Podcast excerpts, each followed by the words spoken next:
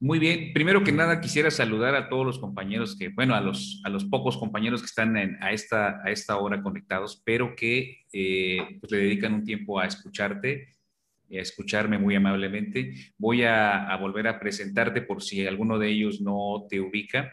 Eh, pues el doctor Gilberto Bello que nos acompaña como, los, como cada viernes, bueno, no es cada viernes, pero los viernes que planeamos hacer estas pláticas, el doctor Gilberto Bello es eh, médico cirujano por la eh, Benemérita, ¿verdad, eh, Gilberto? Por la Benemérita Universidad Autónoma de Puebla. Es, tiene la especialidad en homeopatía por Homeopatía de México. También es licenciado en filosofía y me parece que estás, perdón, filosofía también es en la Benemérita o dónde estudiaste filosofía? También en la misma, es mi alma mater, amigo. Benemérita Universidad Autónoma de Puebla y eh, está cursando también eh, la licenciatura en psicología, me parece, ¿verdad? Psicología clínica. Psicología clínica, entonces eh, tenemos elementos para, para considerarlo alguien apto para hablar de estos temas tan interesantes. Y retomando lo que estábamos mencionando la vez, platicando la vez pasada, y nos quedamos en, que la ciencia es una, Gilberto, ¿no? Es, este, es, es eh, como bien dijiste una vez, eh, haciendo una analogía con, lo de la iglesia, ¿no? Eh, este, este tema de que es una católica, apostólica y romana en esa analogía un poco sarcástica, pero quisiera que me ampliaras un poco eso porque de ahí deriva el hecho de los paradigmas, ¿no? El, empezar a hablar de los paradigmas y por qué eh, de ahí va a derivar que nuestra, nuestro actuar, nuestro, nuestra, eh, nuestro método es considerado todo, toda una ciencia como tal, ¿no? Esa, esa aseveración no, no fue mía, sino que era de, un, era de un periodista del diario El País, que en una publicación que se llama Las Almas de la Ciencia, se mofa, se burla de Mario Bunge y se, y se burla de todos aquellos que intentan hacer de la ciencia eh, la máxima directriz de cuanto se pueda realizar en cuanto a razonamiento y pensamiento. Entonces, eh, desde luego que este autor se burla y dice que pareciera que la ciencia desde hace muchos años tiene que ser colocada en ese pedestal del que yo te hacía mención en aquella ocasión en Oaxaca, ya tiene dos años de, esa plática. Este, y bueno, esa mofa es una mofa generalizada de todos aquellos que eh, de algún modo tratamos de ser un poco críticos respecto a lo que se nos da. Eh, aquellos que pensamos que existen otros modos de acercamiento a las cosas del mundo. Y, digo a las cosas del mundo porque son las cosas con las que fácticamente o en la inmediatez pues nos relacionamos, ¿no? Somos, somos uno con las cosas y somos uno con otros. Es decir, estamos en una relación eh, que los filósofos llaman fáctica. Eh, la relación fáctica me las veo con el vaso, con el libro, con mi mamá, con, o sea, me las veo con las cosas del mundo. Y desde luego que esta relación, este trato con las cosas, es un trato de ocupación. Generalmente ocupo las cosas, me sirvo de las cosas.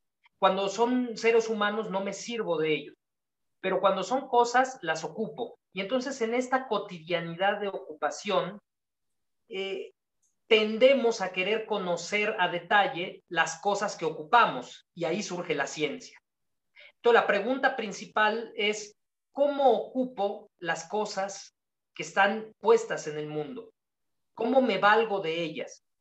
Y no solo eso, ¿cómo me acerco a ellas para definirlas, desde luego, para darles un nombre, para, para, para hallar en ellas aquello que es su telos, diría Aristóteles, o sea, su fin. ¿Cuál es el fin de la cosa? Y entonces, preguntándome todas estas cosas que yo te digo, surge entonces, históricamente, la necesidad de definir ciencia. Y bueno, pues aquí estamos para eso, ¿no? Para tratar de platicar sobre ciencia. Muy bien, Gilberto. Ya habíamos empezado, empezado a definir ciencia eh, en, la, en, la, plática pasada, pero eh, pues no llegamos a, mencionar los elementos que nos ayudan a definirla, porque tendríamos que hablar forzosamente de lo que hoy quiero que hablemos, que son los paradigmas, lo que nos va como a limitar eh, qué vamos a tomar en cuenta para considerar ciencia. Un ejemplo, la ciencia reinante considera existente la fuerza vital, pues desde ahí empezamos con, diferencias, ¿no? Con, límites, porque eh, la ciencia reinante, debido al paradigma que maneja, no considera la existencia del principio vital de entrada y de ahí deriva todo lo que construye a partir de eso, ¿no? Entonces, eh, tal vez tú me puedas aclarar esa, esa cuestión en relación a los paradigmas y lo que van tomando en cuenta para definir a la ciencia que los dentro de la cual se mueven estos paradigmas, o al revés, la ciencia se mueve dentro de los paradigmas. Eh, bueno, es que cuando, cuando nosotros ocupamos el término paradigma, nos estamos refiriendo a Thomas Kuhn. Thomas Kuhn, como teórico, filósofo, eh, antropólogo, lo que hace es tratar de dar un sentido a cómo históricamente hacemos ciencia. Y digo históricamente porque es en la historia donde los paradigmas tienen relevancia. Cuando nosotros pensamos en un momento histórico de la humanidad, entonces podemos entender el paradigma que se vivía en esa época. Entonces, Thomas Kuhn lo que dice es que para el estudio científico es preciso el estudio del paradigma de la época en la que estamos metidos. Por ejemplo, es muy interesante que ahora que vivimos el tema COVID, uno tendría que preguntarse ante qué paradigma estamos moviéndonos. Nos movemos en un paradigma que a la base tiene qué elementos. Esa sería la pregunta fundamental para poder hoy entender los movimientos de los que se dicen científicos en este 2021, tendríamos que ver qué suelo están pisando los científicos. Y el suelo que están pisando los científicos generalmente se basa en dos elementos a tener en cuenta. Discursividad y visibilidad. Esto lo ha trabajado Michel Foucault. Eh, el, el saber se construye a partir de lo que se ve y lo que se dice en una época. Thomas Kuhn le da nombre y le llama paradigma. Entonces, yo lo que te diría es tratar de tener una idea de qué vamos a decir respecto de una ciencia nos obliga a preguntarnos cuál es el paradigma que se encuentra a la base. Esa sería la primera invitación porque es frecuente que a nosotros los homeópatas, los médicos homeópatas nos pregunten, oye, pero es científico el asunto, primero habrá que investigar qué entiende por ciencia el que pregunta. Porque si el que pregunta entiende por ciencia aquello que nos explicaron en la secundaria, se va a quedar muy corto. Ya de entrada no nos va a entender, porque él va a querer encajonar su ciencia, el sentido de ciencia, en el terreno metódico de Descartes, que es una hipótesis, que primero la observación, que luego la experimentas. Va Los clásicos pasos que, que te dan en la secundaria. Por, su mechero de Bunsen, ¿no? Y va a, encenderlo para ver qué caramba pone, pone en combustión para ver qué, qué, caramba sale de ahí, ¿no? Estos métodos que sirvieron muy bien en nuestra secundaria, hoy en nuestra madurez, no quiero decir madurez eh, etaria, ¿verdad? Porque tú y yo estamos jovenazos, ¿no? Pero quiero decir madurez, este, digamos, de pensamiento. pensamiento, ¿no? Ahora, por ejemplo, eh, esto que mencionas de, la ciencia eh, metódica de, cartesiana, tiene mucha utilidad para las aplicaciones que no son biológicas, por lo que entiendo, ¿no? la ciencia física, la química, la, eh, cualquier otra ciencia que eh, no considera lo biológico, eh, pues es lo primero que, conocimos como ciencia, tiene sus aplicaciones bien definidas en estos campos. y pues es pregunta y también aseveración que ese método como tal no se adapta demasiado bien a las cuestiones biológicas, para lo cual pues nosotros hemos, eh, nos hemos apoyado en el vitalismo y obviamente Hahnemann en su tiempo también, porque mencionas esto de los paradigmas que tienen relevancia histórica, pues para enmarcar una serie de conocimientos, ¿no, Gil? Bueno, nos, desde luego que nos basamos en, nos basamos en Hahnemann, sí, desde luego.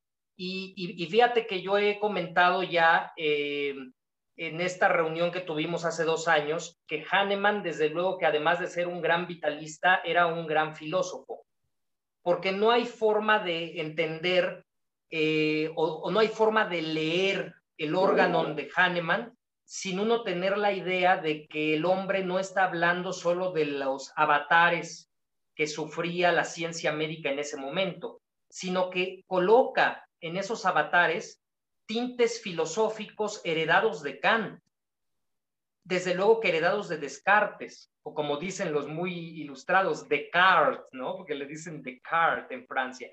Bueno, estos tintes kantiano-cartesianos eran perfectamente conocidos por, por el maestro Hahnemann. Y entonces cuando Hahnemann escribe el órgano, eh, lo, que, lo que ocurre es que eh, abre las puertas para que desde cualquier ángulo en el que nos situáramos, fuera como médicos o fuera como filósofos, tuviéramos una comprensión cabal, sensata y además profunda de lo que él estaba desarrollando. Exactamente. Y eh, bueno, em, avanzando en esta, en esta cuestión de ir eh, definiendo los paradigmas, a mí me, pues me llamó mucho la atención cómo lo abordaste aquí en Oaxaca y nos ibas pues describiendo cómo, cómo hay distintos paradigmas y, por ejemplo, en relación a lo que está sucediendo con lo de COVID ahora, pues muchas veces o ignoramos que estamos eh, pues basándonos en estos paradigmas, ¿no, Gilberto?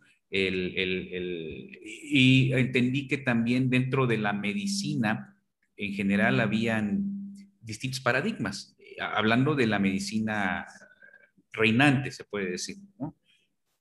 Me acuerdo que hasta pusiste una gráfica con los distintos paradigmas que, que nos, que nos enmarcan los conocimientos. Sí, históricamente la medicina se ha valido de distintos paradigmas, desde el paradigma chamánico, o que podríamos conocer como mágico religioso, y que Heldenberger hace una demostración brillante de esa historicidad médica. Eh, fíjate que él empieza diciendo que no hay modo de entender la medicina sino mirando, por ejemplo, a las tribus bantú del África, cuando lo que realizan son curaciones eh, de tipo casi expulsión de demonios que habían tomado a un cuerpo determinado.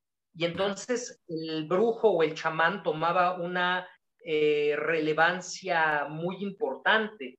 Eh, el chamán que expulsaba aquel espíritu impuro y después con el paso o con la llegada de la, del hipocratismo puro, pues desde luego que la gente abraza al naturalismo como un paradigma eh, fundamental, ya sabes, los cuatro humores, este, la importancia del viento, la importancia de la humedad, la importancia de todo aquello que viene en la física de la naturaleza. Eh, y después brincan, ¿no? Y después por ahí se aparece Sigmund Freud y entonces eh, todo aquello que quería ser explicado racionalmente eh, tenía eh, a las bases de estudio el inconsciente y entonces te hablaron del yo, te adoctrinaron con el ello, con el super yo, este, con las pulsiones, con, y ahí estábamos en el paradigma del, freudiano, del inconsciente.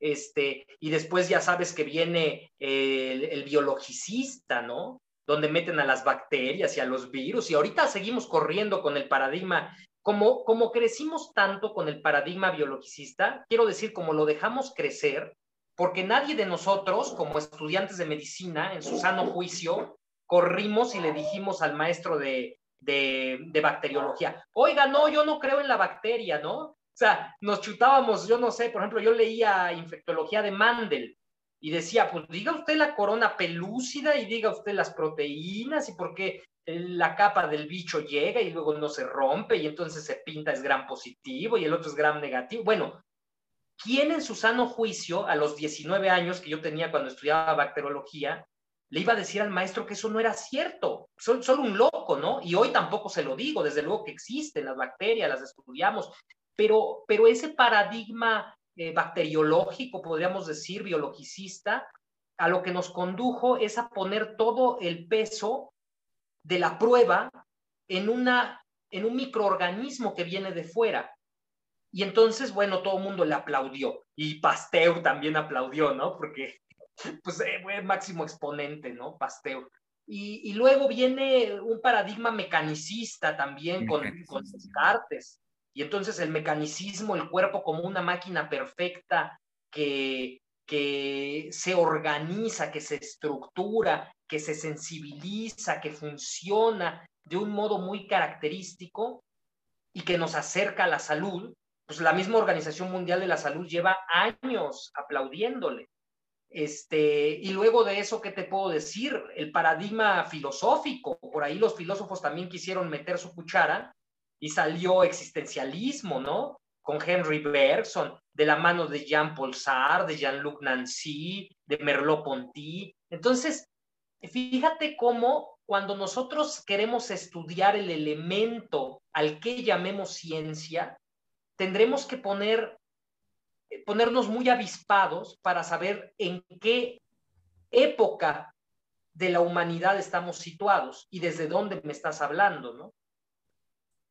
Exactamente. Y es lo que yo te comentaba la vez pasada en relación a que eh, nos enseñan eh, mucho, pero desenmarcado, ¿no? Yo te dije, me enseñaron en la primera clase eh, microbiología y todo lo que mencionas del paradigma mecanicista y micro, bueno, que está basado en la microbiología, pero nunca me dijeron, mira, estamos eh, basándonos en, este paradigma, en estas leyes, vamos a tomar en cuenta esto, eh, para nosotros la realidad va a ser esta y la, lo que no es realidad va a ser esto, y caminamos sobre eso eh, de tal manera que no vimos otras, otras opciones ni, otras, ni otros rumbos.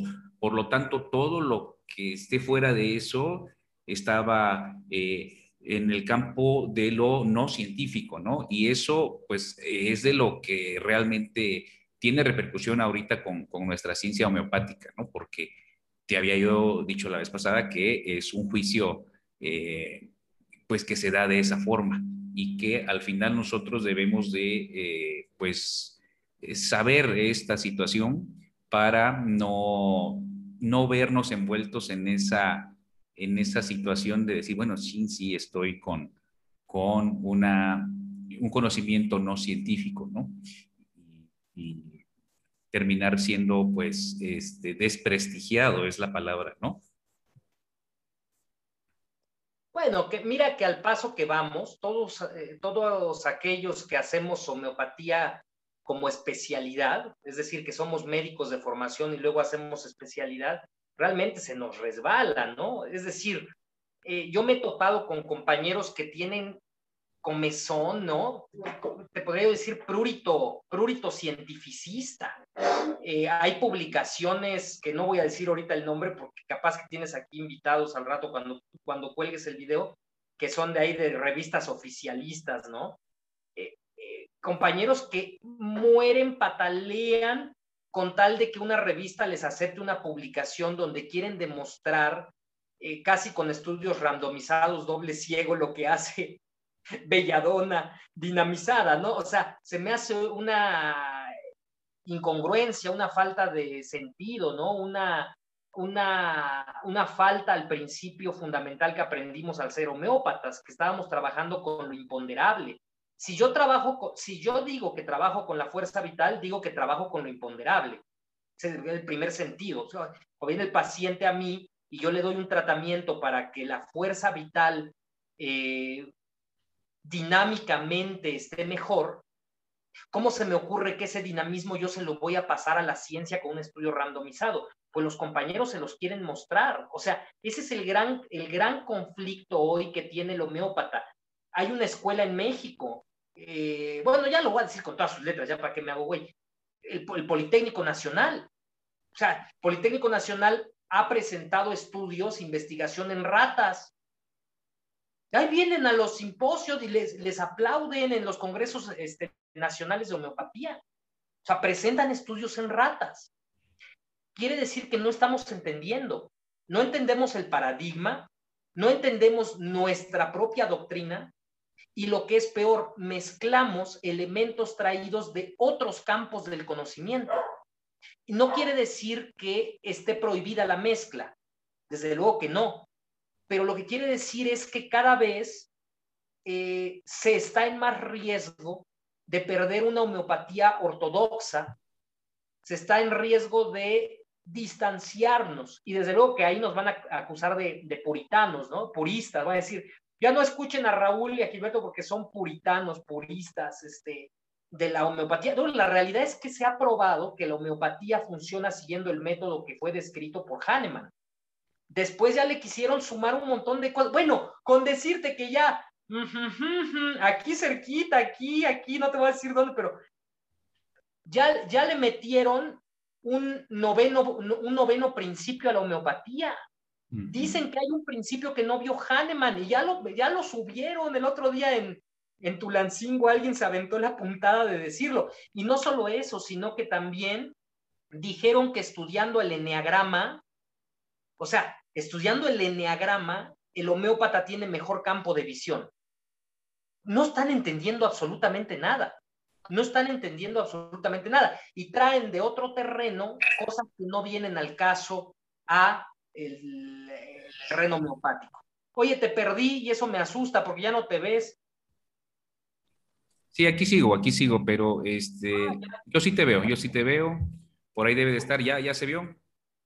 Ya, ya, ya, ya te veo. Perfecto, no, sí te estoy escuchando y estoy eh, este, pensando en todo lo que dices y, obviamente tienes razón, pero eh, precisamente esta, esta charla trata de, tocar esos temas eh, que son un poco incómodos a veces, pero que son necesarios de mencionar porque, como tú dices, te menciono un ejemplo. alguna vez aparte de la persona que tú mencionas, de, que aseveró que la, que la miopatía no era vitalista, pues, eh, ¿te acuerdas? Acordé, ni siquiera fui a la presentación, no, me habían invitado y yo le dije a mi grupo de Puebla, yo no voy, o sea, no voy, mejor denme el texto y yo lo leo. Y efectivamente el doctor Pablo Espinosa Uscanga, de aquí de Puebla, me hizo favor de pasarme el texto y que lo leo. Y este cuate que se avienta la puntada de decir que Hahnemann no es vitalista, que Hahnemann tenía que ser leído con tintes existencialistas fenomenológicos, porque además el maestro por ahí se aventó cursos de filosofía. Y entonces dice, Hahnemann no es vitalista. Después de muchos años de práctica deduzco que no es cierto. Y yo dije, en la mal, bueno, entonces subrayé y subrayé y subrayé el libro y dije, estas son falacias, o sea, una tras otra, una tras otra, porque Además, tú no me lo estás preguntando, pero yo te lo voy a decir. Fundamento de toda ciencia, teoría del conocimiento. Fundamento de toda teoría del conocimiento, logicismo. Es decir, el modo en que enunciamos y enjuiciamos. Y tres movimientos de la razón. Predicabilidad, predicación, y luego ya de la predicación, bueno, ya viene la inferencia pero son tres elementos de la razón que nos permiten dar cuenta de toda ciencia, de toda ciencia, la que quieras. La que quieras la podemos pasar por los elementos lógicos del aprender las cosas del mundo. ¿Qué es esto? Aprendo, predico y luego hago inferencia. Y cuando, y cuando alguien dice que eso no vale, bueno, pues que nos presente su propia teoría. Pero aquí hay muchos valientes que te la van a presentar, ¿eh? muchísimos valientes presentan sus propias teorías y bueno, uno se divierte. Yo, yo me divierto, yo me divierto. Y además me permite eh, leer otras cosas, que siempre es interesante, ¿no? Claro. Eh, es tan aburrido como ver un partido, este, Atlas contra Jaguares de Chiapas, ¿no? Por ejemplo. Que, pero ahí tiene su razón de ser, lo prendes y lo ves, mano. Sí, sí, claro. Y eh, pues todo esto surgió por ese ejemplo de, decir que, que Hahnemann, bueno, que la homeopatía no era vitalista en general, pero también, por otro lado, de decir que, por ejemplo, eh, no es necesario ser vitalista para ser homeópata. Era la otra forma de verlo, o, la forma en la que lo escuchamos por acá. Pues es que... Así como este... Es que le quitó uno que decía... Listo. Entonces era esa, esa cuestión de de aseverar que para ser homeópata no era necesario ser vitalista. Y pues como tú dices, eso te abre un campo de posibilidades para hacer con homeopatía, pues cualquier cosa, ¿no? Este, animales, experimentación en, eh, sin tomar en cuenta al ser humano, eh, sin tomar en cuenta la parte como mental, emocional, limitarse a lo biológico, material. Eh, y de ahí en adelante negar las altas potencias, por ejemplo, ¿no? Porque dicen que pues ya no hay nada porque está fuera de la ciencia química y física, ¿no? Entonces, ese tipo de conflictos... Vuelvo al punto, el problema no es que lo digan, el problema es que se pelean por presentar en los congresos. Bueno, ya, a ver, hasta lo voy a decir más allá la Liga Homeopática Internacional ha aceptado esos, esas, esas, este, e, esas presentaciones. Hay presentaciones donde intentan que el cientificismo ultranza gobierne el terreno homeopático, cuando la realidad es que nosotros lo vemos todos los días con nuestros pacientes. Es decir, ya no hace falta desgarrarnos la vestidura para que alguien nos ponga una palomita o una estrella en la frente. Esa era otra época, ¿no? Ahorita lo, más relevante es que uno se sienta a gusto con la labor que está realizando y que da frutos porque nosotros lo vemos constantemente con los pacientes. Este, oye, te conté la anécdota de la señora aquella que, que me habló porque tenía unas ronchas terribles y me fue a ver al consultorio y me dice, mire, no tengo dinero, pero me dijeron que usted este, me iba a quitar las ronchas. Dije, puta, pues la neta no creo. Yo dije, la neta no creo. Bueno, que le doy su, después de, de escuchar todo su choro, eh, toda, toda, su, toda su historieta, le di pulsatila. Y la mujer venía terriblemente triste y lloraba y lloraba y lloraba por los rincones porque tenía una casa muy grande, pero la había ocupado su hermano. Y a ella la había mandado a volar allá como Harry Potter, cuando lo mandaron abajo de, en la alacena, ya habían encerrado a la mujer. Y ella lloraba y lloraba y lloraba y decía, doctor, pero es que aparte de mis ronchas, mi hermano no me, no me quiere y me arrinconó, esa es mi casa le di una potencia muy alta de pulsatila, no la volví a ver jamás. A los tres meses le, hago una llamada, porque siempre le tomo el número de teléfono, ¿no? A los pacientes. Le hago una llamada y le digo, oiga usted, doña Petrita, ¿qué onda con usted? Ya no vino. Eh, mire, doctor, yo no tengo tiempo que perder. Dice, yo no tengo tiempo que perder y su homeopatía de usted es muy lenta. Las condenadas ronchas siguen igual o siguen peor. Dice, pero le voy a decir que tampoco a este teléfono ya me puede usted llamar porque ya lo voy a cambiar, porque como ya se fue mi, mi hermano, dice, ya lo mandé muy lejos al, al hijo de tal y por cual, porque aquel, aquel pensaba que yo era una bruta que iba a sostener el... Dice, entonces yo estaba dentro de mí feliz y riéndome. Le dije, sí, señora Petrita, nos vemos, chao, adiós, arrivederci. Colgué el teléfono sintiéndome muy feliz. La homeopatía no había quitado las ronchas, la homeopatía le había devuelto la capacidad de ser la capacidad de sentirse nuevamente con su propia persona, ¿no? Mandó a volar al hermano, lo corrió de la casa, retomó aquello que había perdido. Y eso en alopatía jamás lo vi. Y eso que me metieron 10 años de cientificismo. Entonces, lo que yo te quiero decir, Raúl, es que hoy el homeópata está a pasos larguísimos de distancia de preocuparse porque nos pongan una estrella en la frente. No queremos que nos pongan una estrella en la frente, lo que queremos es cada vez perfeccionarnos más en el método y de este modo lograr que más personas se beneficien de, la homeopatía, ¿no? Desde luego, ya no, ya no queremos convencer, por lo menos nosotros, ¿no? Tú no quieres convencer a nadie o a poco quieres convencer a alguien. No, no, no, no. De hecho, eh, se trata de, de precisamente abrir este, este, este panorama a, que la ciencia no está limitada al mecanicismo, al eh, biologicismo, al, materialismo que, comúnmente se maneja, porque tú lo, lo mencionaste muy acertadamente ahorita. Queremos que nuestros pacientes se beneficien, pero ellos también deben estar siendo gradualmente educados en esta ciencia, ¿no? Porque eh, si no, pues es como el ejemplo que pones de la señora que quiere que se le quiten las ronchas o el grano o la mancha y, te va a calificar mal porque no le quitaste eso, cuando en realidad hiciste todo una, una transformación.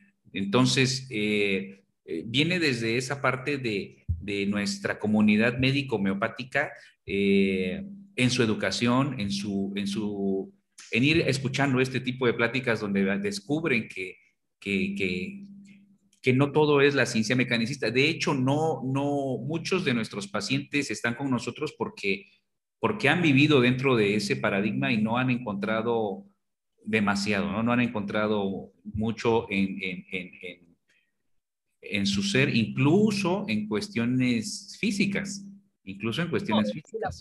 Se la, pasan viajando entre el internista y el psiquiatra. Exactamente. No terminan, de resolverles el problema, cuando el problema es un problema existencial. Por eso, fíjate que este maestro no estaba tan perdido cuando dice que Hahnemann y que la homeopatía no era vitalista. ¿Sabes por qué no estaba tan perdido? Porque quiso resolverlo desde el existencialismo y desde la fenomenología. Y se oye muy bien, pero no para nuestro caso. Es decir, puede ser un terapeuta filosófico si quieres, o un psicólogo clínico que en tu, en tu, en tu cotidiano tratamiento traigas un poco del terreno existencialista y fenomenológico, pero el homeópata realmente como tal no lo requiere. Podría haber ciertas aportaciones que den la fenomenología, pero la verdad es que tendríamos que ser bastante versados en fenomenología para poder dar cuenta. Fíjate que eh, así a grandes rasgos te explico algo interesante. ¿Por qué ¿por qué era tan interesante traer estas dos disciplinas a la, homeopatía? Bueno, porque el existencialismo pone todo su peso sobre el existente, pero el existente quiero decirte que no es el que está meramente en presencia, sino que el existente es aquel que toma sentido de presencia. Cuando yo te digo toma sentido de presencia, te estoy diciendo que eh, se da cuenta que está vivo. o sea, el postulado es, muchos de nuestros pacientes ni siquiera se han percatado que están vivos, pero no en el sentido biológico. Eso te iba a decir cómo es, cómo es eso posible, ¿no? Este, ¿O a qué te refieres exactamente? Sí, es que mira, eh, para, para la fenomenología y para el existencialismo, estamos en un transcurrir en el cual no estamos conscientes de nuestra presencia. La invitación de la fenomenología, por ejemplo, es vivir en propiedad. ¿Y qué significa vivir en propiedad? Significa vivir conforme a aquello que nos hace ser humanos, sintientes. No solo sensibilizó, no solo en la sensibilidad, no, no en que yo vea y escuche y pueda hablar. No, no, no, no. En el sentido de mi relación con las cosas del mundo. Hace un rato te lo explicaba. Estamos puestos en el mundo y en el mundo nos encontramos con las cosas y hacemos una utilidad de las cosas, hacemos una relación de ocupación de las cosas. Me ocupo de las cosas. Y en este ocuparse de las cosas, la cotidianidad se vuelve monótona, cansada, repetitiva, absurda. Pues el existencialista a eso concluye. El existencialista, por ejemplo, utiliza el mito de Sísifo. Tú te sabes el mito de Sísifo, ¿no? Te agarra a Sísifo, le, le, le, suben una piedra a la montaña y luego cuando ya llega por la piedra y a la montaña, la tiene que bajar. Y cuando la piedra baja, se la vuelven a subir. Y entonces Sísifo sube y baja de la montaña hasta que muera. Y tú, te, y tú te piensas que estos existencialistas decían, bueno, los obreros, ¿cómo le hacen? El obrero entra a 7 de la mañana, sale 3 de la tarde o 4 de la tarde, tiene 30 minutos de comida, le ponen un silbato para que se escuche allá cuando ya terminó su hora de comida, tiene que regresar, puede pasar 7 horas pegando un botón o aplastando una palanca. Es decir, esta cotidianidad del ser, esta cotidianidad de ocupación, te diría yo, este vérselas todo el tiempo con las cosas presentes en el mundo, utilitarias, hace al hombre olvidarse de su sentido existencial, hace al hombre incapaz de volver así, de volver así, de abrazar su parte espiritual. Eh, quiero decir, por ejemplo, eh, cuando dicen religión, la gente tiembla. ¿No has escuchado hoy la modernidad? Tiembla. Ay, no, yo no soy religioso. Dice, ay, no, ay, no, lo, el Papa es malo. Ay, no, Buda es malo. O sea, nos quieren adoctrinar. O sea, la religión, el sentido primario de religión era el religarse. Y hoy los jóvenes tienen una tendencia natural a, a huir, a salir corriendo de los principios religiosos. Cuando la religión en su propio nombre lleva la palabra religare, re, religión religare, que significa hacerme uno con mi espíritu. Hacerme uno con el espíritu, desde luego que es algo que no se puede dar cuando estoy ocupado de las cosas del mundo, en la cotidianidad del mundo. Entonces, por eso este maestro, este doctor dijo, la, homeopatía tiene que, tiene que explicarse no desde el vitalismo, sino desde el existencialismo y la fenomenología. No, no, no, no, no, no, maestro. Se oye padre, pero no. O sea, tenemos que explicarlo desde el vitalismo y si quieres, por ahí, si ya eres muy leído, si te metes en otros terrenos, a lo mejor traes un cachito de existencialismo para entender mejor a la homeopatía. Y los que quieren meter a los, al eneagrama, dice, ay, tú eres del eneatipo 7. Ay, mana, tú eres del eneatipo 3, ahora te entendemos perfectamente, ¿no? Eres un enojón bilioso terrible que quieres que bla, bla, bla, bla, bla. Entonces dale arsénico. No, no, no, no. Por ahí no era. Entonces, lo que te quiero decir es que todo esto, existencialismo y fenomenología, se llama posmodernidad. ¿Quién la estudia? Los hermeneutas. La hermenéutica se basa en ciertos equívocos del discurso. Entonces yo por eso te he invitado a ti y a la banda de Oaxaca cuando voy a que nos mantengamos lejos de la hermenéutica. No queremos hacer una hermenéutica de los textos, queremos hacer una comprensión libre, llana, inmediata de los elementos puestos en la mesa por Hahnemann, por, por, por Ken, este, por los grandes hombres de la homeopatía, por Proceso Sánchez Ortega, por Higinio G. Pérez, sin traer la contaminación de la posmodernidad, ni del existencialismo, ni de la fenomenología. Sí, sí, claro, yo, yo recuerdo que eh, esta cuestión del existencialismo es innecesaria propiamente en la, en la doctrina ya clásica, se puede decir. No, eh, a lo que me refiero es que tenemos resueltos nuestros problemas de de la ciencia práctica homeopática, pues con la, con la doctrina que tenemos, ¿no? Eh, lo puedes abordar, como tú dices, como el gran maestro eh, desde la fenomenología, pero es complicado. Ya pierde su sentido que Hahnemann proponía de principios de fácil comprensión, ¿no? Entre comillas, fácil comprensión, que, que Hahnemann propone en el organón a través de estos elementos como principio vital, el medicamento dinámico, las leyes, los, principios de similitud, de dosis mínima, todo lo que conocemos ya, que al final se vuelve pues manejable y relativamente comprensible. Con la fenomenología y la hermenéutica, pues te metes en, en, eh, caminos eh, sin, un, sin un destino eh, todavía, ¿verdad? Es lo que te entiendo. Sí, y, por ahí andan los sistemas de la complejidad también, porque, porque quien, se, quien, quien quiere meter el sistema de la complejidad al estudio de la homeopatía también se puede meter en camisa de once varas. No quiere decir, no estoy diciendo que no funcione. Lo que estoy diciendo es que el sistema podría sobrepasar la simplicidad maravillosa que tiene la homeopatía.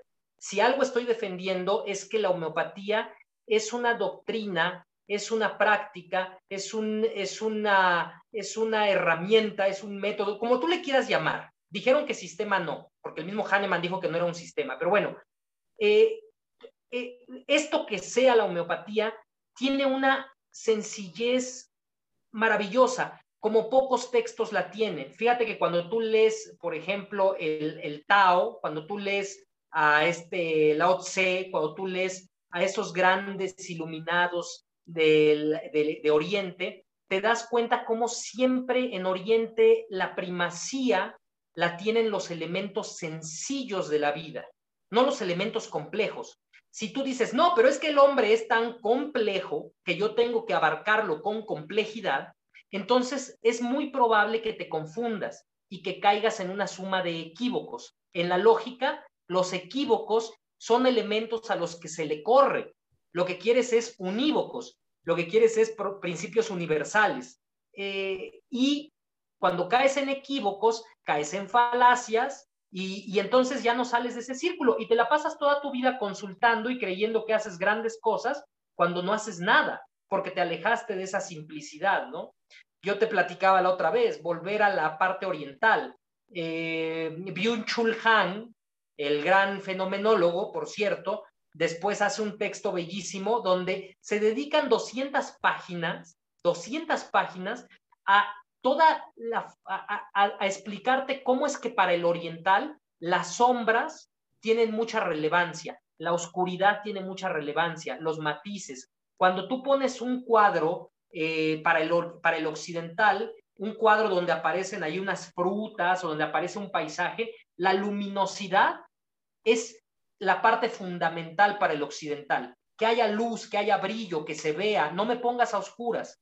Para el oriental lo contrario, tú pones un, un bello paisaje pero en, en, en, tonos oscuros. O tú, tú pones un conjunto de frutas pero apagas la luz de tal modo que, que las frutas proyecten poca sombra, sino que lo que sean, sean ellas mismas una sombra.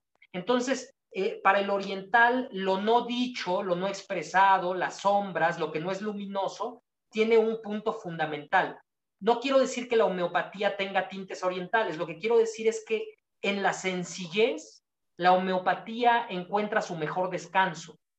En la sencillez, la homeopatía puede ser eh, entendida desde sus principios, ocho principios, no hay más, ocho principios, no hay que buscarle.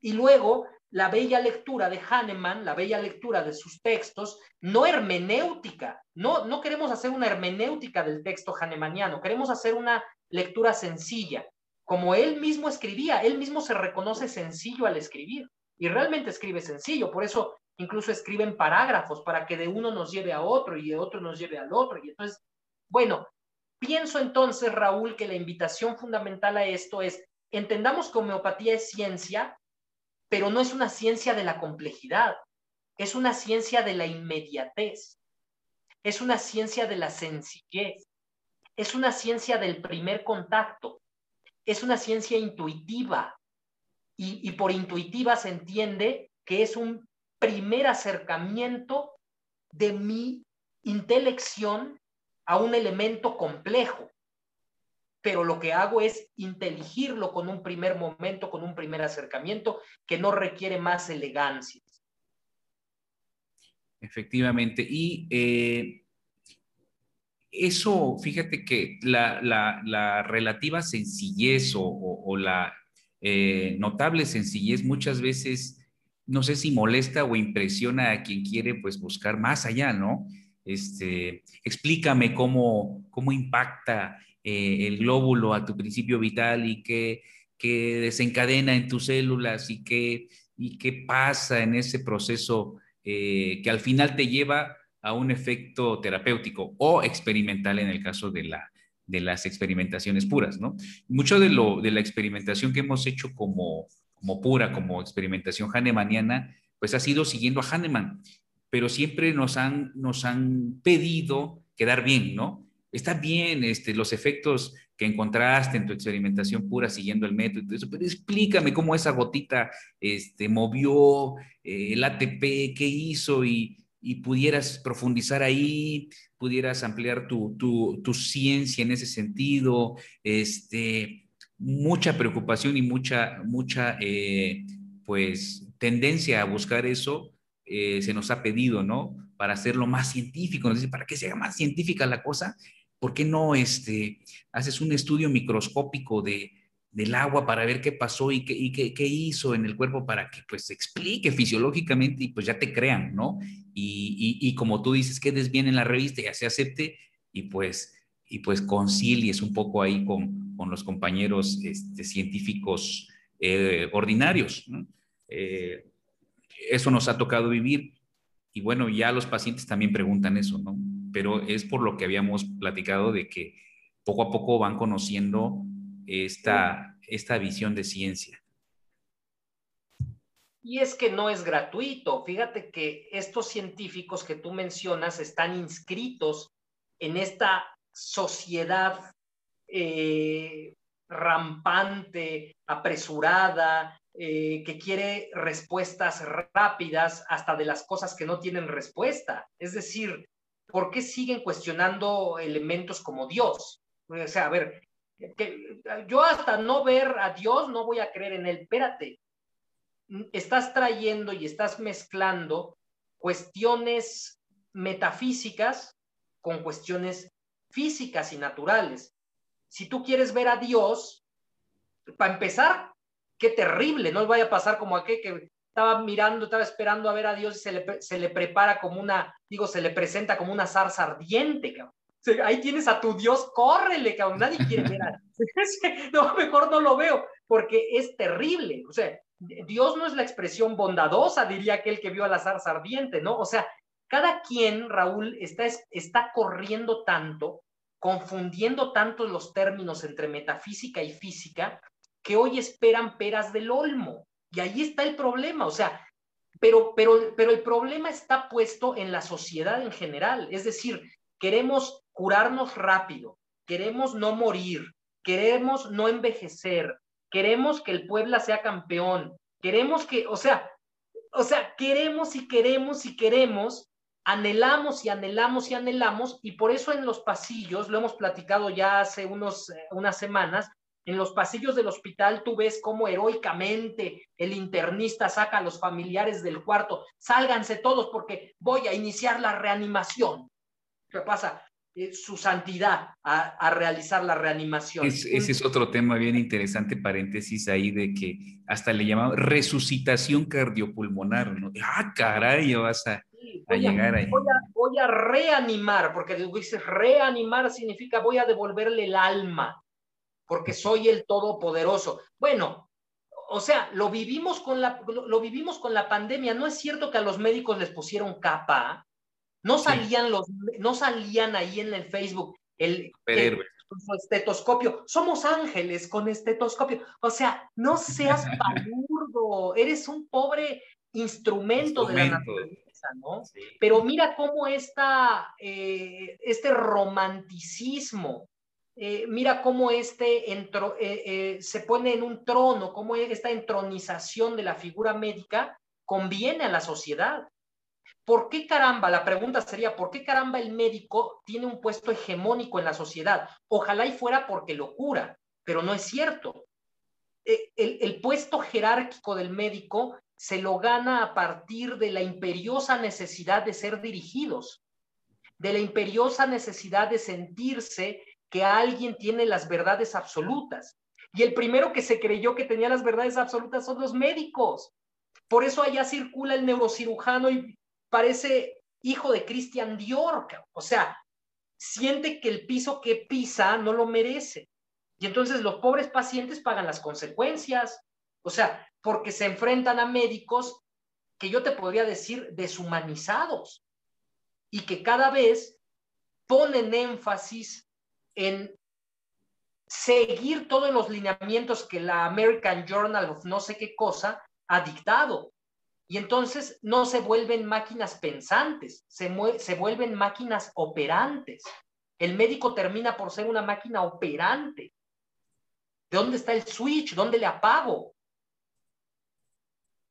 efectivamente. Y bueno, eh, em, pues al final eh, muchos pacientes que ya han vivido con el método homeopático, pues ya están inmersos en esto que tú ya comentas, ¿no? Ya entendieron mucho, ya no buscan eh, pues otras cosas que no son como lo que nosotros llamamos la intención curativa o la finalidad del, tratamiento, ¿no? pero siempre, siempre nos salimos, porque por ejemplo, eh, estábamos hablando de homeopatía y tocas a Dios, este, cosas que son un ejemplo de lo que normalmente no se considera científico. Y, bueno, el vuelvo a lo que tú comentas de, que los pacientes quieren todo rápido, este, ciertas cosas específicas en base a lo que es la cultura también, ¿no? A la cultura, a la formación, este, y mucho también a los medios de comunicación actualmente, ¿no? Ve que si tú ya sabes cómo me pongo, ¿para qué me invitas? Porque dices, tocas a Dios y tocas... Desde luego, porque, porque somos en el estudio metafísicos también. Es decir, nos, nos, nos...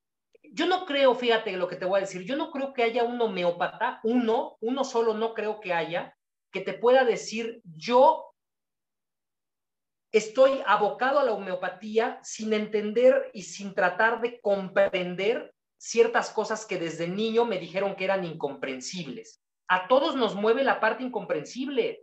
¿Te acuerdas que yo tengo un podcast incluso de fantasmas? O sea, aquí es el fantasma, aquello que vive en la fantasía. No quiero decir fantasma como aquel que trae su, su, su, su, eh, como Gasparín, ¿no? Su sábana No, no, no. Lo que te quiero decir es que como, como vivientes nos encontramos con fenómenos que están fuera del alcance de mi razón. Y cuando están fuera del alcance de mi razón, todos lo pensamos, por favor. Y si no, cuando menos eh, lo tenemos presente. Tenemos presente al universo, tenemos presente a Dios, tenemos presente fuerzas inmateriales, energía. Eh, pero rara vez le hacemos un convite para que entre ellas convivan, se persuadan entre ellas, para que entre ellas dialoguen, para que entre ellas hagan un cúmulo de elementos que te permitan una sistematización de tu propio ser, ¿no? O sea, eh, es, pavoroso. Si eres científico, te casas con la ciencia. Eres un médico que hasta se burla. Bueno, el otro día, Raúl, que prendo CNN en español, me gusta ver un programita que se llama Café, Café CNN a las 7 de la mañana. Una mujer que se apellida Ordorica y otra banda ya, guapetonas. Y pones Café CNN y, y de momento dicen, desde México, porque ellos se transmiten desde Miami y dicen con bombo platillo, desde México tenemos al doctor, no, ya sí voy a decir el nombre porque qué importa, tenemos al doctor Macías, doctor Macías es un cuate infectólogo que anda diciendo y hablando y tirándole a la homeopatía y le tira la acupuntura y le tira, bueno, que en CNN que le dan la palabra a este cuate, y yo dije, puta, ¿cómo CNN no entrevista a Raúl Morales o a mí, que nos entrevisten para que les digamos, oigan, oigan, alto, no corran, no teman, no se van a morir todos. Se va a morir una parte de la población como se han muerto en otras pandemias, pero vamos a seguir vivos y los que seguimos vivos probablemente abracemos más la vida. Oh, Gilberto, ¿estás siendo existencialista? Pues sí, o sea, tengo tintes existencialistas, pero no estoy diciendo que con esos tintes vamos a modificar a Hahnemann o al organón. Oye, pero entonces eso lo puedes ver desde la teoría de la complejidad. Sí, en domingo, en domingo puedo leer teoría de la complejidad y hasta mandarle una carta a Macías diciéndole, gracias doctor, nos abriste el panorama. O sea, en domingo podemos hacer lo que se nos pegue la gana. Pero en la consulta homeopática tenemos que ser doctrinarios, tenemos que volver a Hahnemann. No hay nada mejor que Hahnemann escrito, la neta. Yo, ah, yo no he encontrado otra cosa, ¿eh? O sea, te hablo del terreno médico. Y mira que yo me leí en la Facultad de Filosofía mucho, muchos grandes autores, pero Hahnemann logra lo que ningún autor pudo, conciliar el terreno biologicista con el terreno filosófico. Otros médicos lo han intentado, Hammer. Este, Hammer lo intentó, en, creo que es alemán, ¿no? Lo vetaron y ya no le dejaron ejercer como médico. Pero bueno, no importa. Hahnemann logra que el biologicismo y la filosofía, logicista, desde luego, se den la mano. Y cuando logra ciertos postulados brillantes, tú has oído, por ejemplo, tú has leído, quiero decir, la nota al pie de Hahnemann, en donde expresa cómo el dinamismo se estudia o lo podemos estudiar desde las fuerzas de atracción de la luna hacia el mar, hacia la marea. Cuando él pone ese ejemplo, está siendo brillante para su tiempo. Hoy cualquiera podría decir, ah, pues ya, pues, Newton y Copérnico, ya. No, no, no, no, pero Hahnemann al explicarles a los compañeros médicos de esa época que el dinamismo tenía que ser estudiado desde la inmaterialidad y que se iba a aplicar a los procesos del viviente, ya no era nomás la luna ejerciendo sobre el mar, no, no, no. Ahora puesto en el viviente una fuerza que dinámicamente animaba cada una de las partes materiales. Bueno, eso es brillante, eso es brillante. Y por eso no requerimos más que a Hahnemann. Pero bueno, todas las elegancias del discurso hermenéutico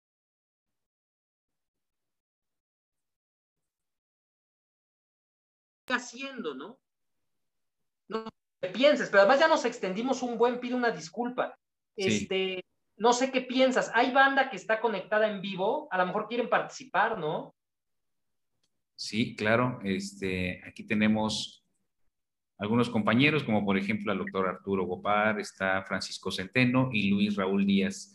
También Susana. Ahora, tampoco, tampoco es obligarlos, ¿no? Pero igual. No, no, no. Este solo menciono porque igual y no los estás viendo, pero este, si alguien quisiera conversar, pues nos, nos abre su micrófono. Yo también quisiera no extender mucho esto porque en realidad yo te decía que esto es para un tema de congreso, o sea, para hacer pláticas y pláticas y, en cada una de ellas profundizar mucho y desviarte un poco porque necesariamente tienes que tocar eh, cosas que, que, aparentemente no están dentro de, lo que es el tema, pero que finalmente están entrelazadas. Y, eh, Oye, Raúl, pues vamos a ir a Tequesquitengo. Y en, y en, y en Tequesquitengo, allá en la noche, este, ves que luego nos dan habitaciones que están así cercanas, nos ponemos a hablar de ciencia. Ponemos a hablar no de es cierto, nunca hablamos de ciencia en los congresos, amigo, allá en la noche. Echamos chorcha agradable, ¿no? Con un buen ron. Así es. Y bueno, eh, quisiera pues invitarlos, así como Gilberto invita a, todos ustedes, pues a, seguir tratando estos temas entre ustedes, en sus escuelas, eh, entre compañeros, y, pues no dejar de, estudiar. Eh, finalmente, nos vamos a, procurar estar hablando de temas específicos para que también no se prolonguen demasiado y obviamente que siempre vamos a estar tratando temas de ciencia porque finalmente pues de eso se trata el grupo y de eso y es, es en lo que coincidimos nosotros, ¿no, Gil? En la, la ciencia homeopática y, pero sería una belleza que ya el tuyo, eh, este se vuelva un programa oficial de los viernes donde invitemos a la banda. Quien quiera participar también tiene el micrófono abierto, ¿no? Claro, claro que sí. Entonces, yo sé que están ahorita como espectadores, pero eh, muchos de, estos participantes son, eh, son maestros también y pueden aportar bastante, ¿no? Nosotros porque tenemos entre tú y yo bastante confianza y tenemos esa, esa, ese, pues esa... Eh, Ese gusto por los reflectores, amigo, nos encantan los reflectores. y es que también yo te he propuesto que, que, hablemos de los temas, porque normalmente si no hablamos de estos temas, alguien habla y normalmente habla en sentido incorrecto, que está bien, es el derecho, pero eh, tenemos que aclarar muchas cosas, Gilberto, en cuanto a la ciencia, la homeopatía y otros temas que tengan relación con esto. Entonces, yo no quisiera prolongar demasiado la plática. Y, de acuerdo a nuestras creencias, ¿eh? Porque también van a decir, ay, no, este Raulito está diciendo que él es el mero chido. No, no, no. la verdad, estamos abiertos a escuchar y todo, porque en este programa somos inclusivos, ¿no, Raúl? En realidad, yo estaría muy contento si, si muchos de nuestros compañeros eh, participaran, eh, estuvieran aquí con nosotros en una charla abierta. Yo sé que están ocupados o que por alguna razón no, no, no tienen la oportunidad de participar, pero, pero pues siempre estamos abiertos a, no, pero no te mortifiques, amigo, porque ya te estoy viendo hasta la lagrimita ahí derramada. No, no, no te mortifiques porque vas a colgar el video. Y ya mañana todos crudos con su chilaquil, pues lo van a ver. No, no te mortifiques, amigo. Perfecto. Bueno, pues entonces yo quiero agradecerte, Gilberto, que tengas disposición de platicar conmigo un rato y, eh, compartir tus conocimientos en filosofía, complementar lo que ya sabemos de homeopatía darle un enfoque distinto, mencionarnos autores eh, de, que tú has conocido a mayor profundidad en filosofía y, ahora en psicología, también darnos esa, esa parte que puedes aportar, ¿no? Eh, que es bastante interesante, tiene mucho que ver con homeopatía también. Y también te invito a que no dejes de participar, a que sigamos con, con distintos temas. También quiero agradecer a los compañeros conectados porque pues finalmente están destinando un tiempo eh, de este viernes valioso a escucharnos.